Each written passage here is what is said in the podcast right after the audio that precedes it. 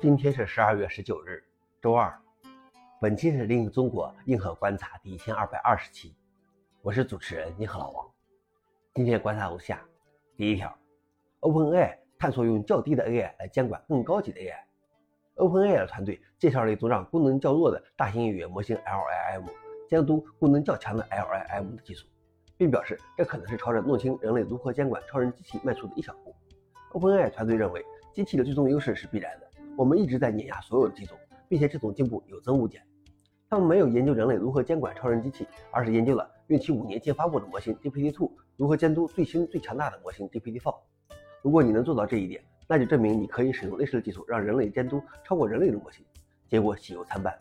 他们的结论是这种方法很有前途，但还需要更多的努力。消息来源：MIT 科技评论。老王点评：这就是用一个比较愚忠的 AI 来监管那些桀骜不驯的 AI 吗？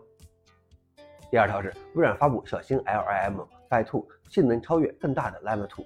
Phi 2拥有二十七亿个参数，其性能可与其他更大的模型相媲美，包括拥有七十亿个参数的 Meta Llama 2 7B，以及另外一个也拥有七十亿个参数的模型 Llama 7B。微软称，尽管 Phi 2比谷歌全新的真名的 Llama 2模型多了五亿个参数，但其性能却优于后者，而且其响应的毒性和偏差也小于 Llama 2。不过目前微软限制 Phi 2只能用于研究目的，而不能用于商业用途。消息来源。Winterbit，老王点评：相信随着研究的进展，以后运行在手机上或边缘设备上的超级 AI 将不再遥远。最后一条是，Jason 创造者发布新编程语言 Misty，创造了 Jason 符号的道格克拉克富德又创造了一种既适合学生使用也适合专业程序员使用的新的编程语言。该语言称其为一种动态的通用的过渡性的演员语言，它的语法温和，旨在为学生提供帮助，同时还具有一些高级特性，如能力安全和具有司法范围的 Lambda。有趣的是，为了避免因缩进不同而导致争论，Misty 只允许一种约定，缩进是四个空格。